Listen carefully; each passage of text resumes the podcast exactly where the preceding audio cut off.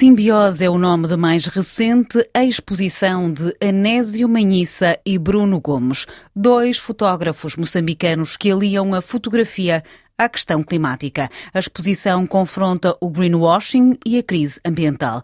14 fotografias capturadas na cidade e província de Maputo que mostram os efeitos da poluição por plástico e vidro e as pegadas ambientais deixadas pela indústria. O olhar de Bruno Gomes e Anésio Manhissa questiona a ineficácia governamental, apela à necessidade de ação climática e à transparência corporativa em prol de um futuro sustentável. A exposição exposição Simbiose dos fotógrafos moçambicanos Anésio Manhissa e Bruno Gomes abre ao público precisamente esta quarta-feira. Os dois levantaram a cortina da exposição à RFI e Bruno Gomes começa por nos explicar esta simbiose. A simbiose é uma exploração visual e crítica da tensão entre a beleza inerente à nossa natureza, ao nosso meio ambiente e a crescente poluição ambiental. O foco principal deste exercício criativo é a desconstrução da realidade desta terminologia nova que não se discute muito em Moçambique, que é greenwashing, uma estratégia de relações públicas utilizada por uh, companhias industriais para projetar uma imagem de responsabilidade ambiental, mesmo quando as suas práticas comerciais são prejudiciais. Greenwashing é quase como uma publicidade enganosa.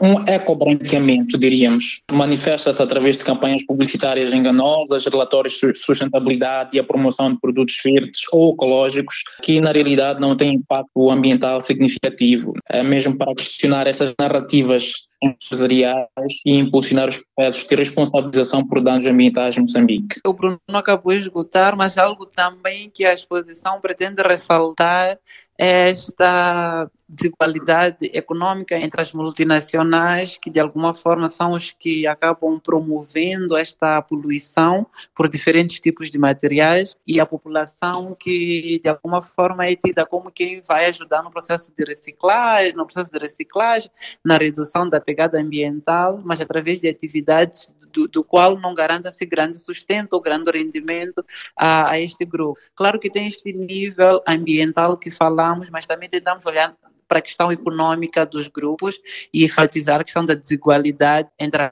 potências econômicas que são estas multinacionais e também olhar para os próprios que colocam-lhes como quem vai ah, entrar nesta economia circular e que entram sim, mas de forma que às vezes não é tão sustentável economicamente para estes grupos. Como é que vocês os dois chegaram a esta ideia e depois a essa concretização de fazerem uma exposição conjunta precisamente sobre este tema.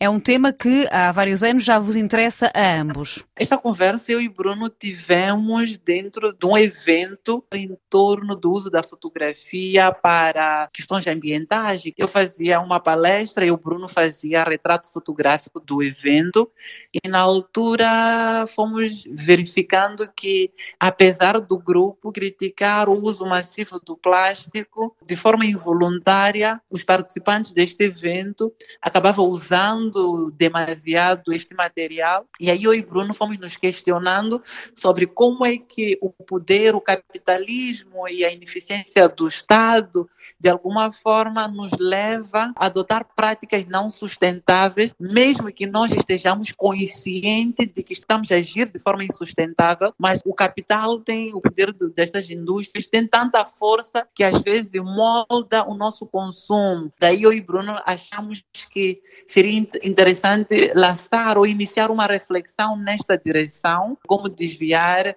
a atenção que se coloca no cidadão como culpado pela questão da poluição e mudar o foco, olhar a eficiência do governo, a questão das políticas, olhar as multinacionais como quem garante que existam produtos em maior demanda e que e logo leva a uma procura maior. Então foi nesse contexto que surgiu a ideia desta exposição. A questão da ausência de, de educação ambiental da população serve muitas vezes também de desculpa para que o próprio Estado não faça mais em relação à política ambiental? Eu acho que é um raciocínio muito aplicável à nossa realidade e também da simbiose, para além do que o Onésio avançou, é na sociedade, atacar também o componente da educação ambiental, traçando aqui uma linguagem que seja comum através dos retratos visuais, ferramentas visuais, tratar a linguagem que seja comum a todas as camadas, tanto grupos sociais, para que de facto o debate ambiental seja amplo e seja inclusivo. Temos uma certa ideia de que temáticas ambientais, temáticas sobre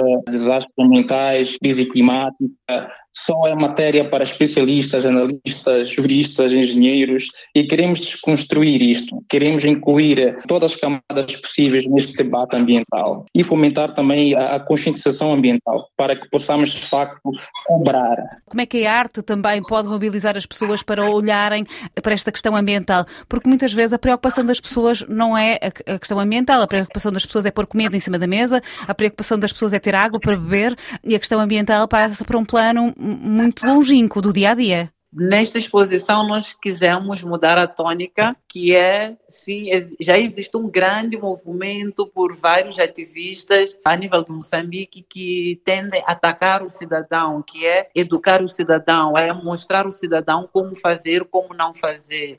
Mas existem poucas pessoas que olham para a classe de poder que é, primeiro, mostrar à classe de poder de que vocês devem olhar a questão das políticas e torná-las mais eficientes e que respondam de forma totalmente eficiente à questão das mudanças climáticas.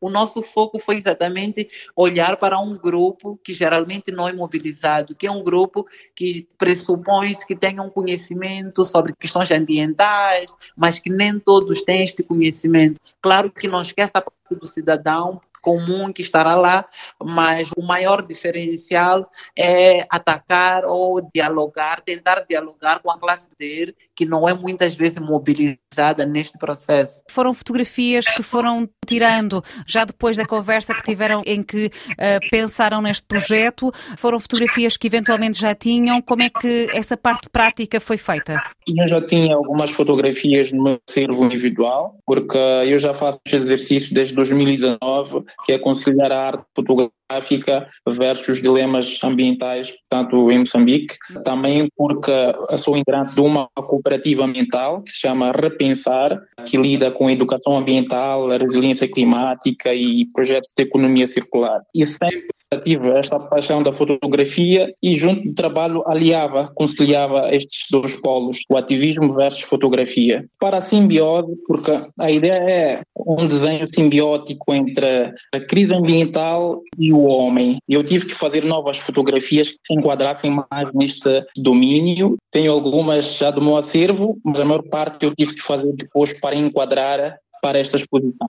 Anésio. Eu estava num processo crítico em relação à primeira exposição que eu fiz, que foi focada no uso do saco plástico e também entrei a olhar para a forma como no nosso dia a dia acabamos usando e vamos Mas era a questão do saco, nessa altura era a questão do saco plástico um pouco mais no uso do doméstico. Na altura. Exatamente e agora eu alterei, estou usando um outro material, que é um material eh, que é a garrafa, a garrafa PET, a tampinha, que é um material já que, que vemos pelas grandes companhias de, de, de refrigerantes e de água, quis explorar este material indo fazer algumas imagens que eram já encontradas eh, na rua, nas valas de drenagem e por aí, mas também quis criar novos cenários, pegar este material, explorar a minha imaginação para conseguir ilustrar cenários que realmente não encontro na realidade, mas que eu consiga transmitir uma mensagem sobre a questão da crise climática. Era Anésio Manhissa e Bruno Gomes, dois fotógrafos moçambicanos que acabam de inaugurar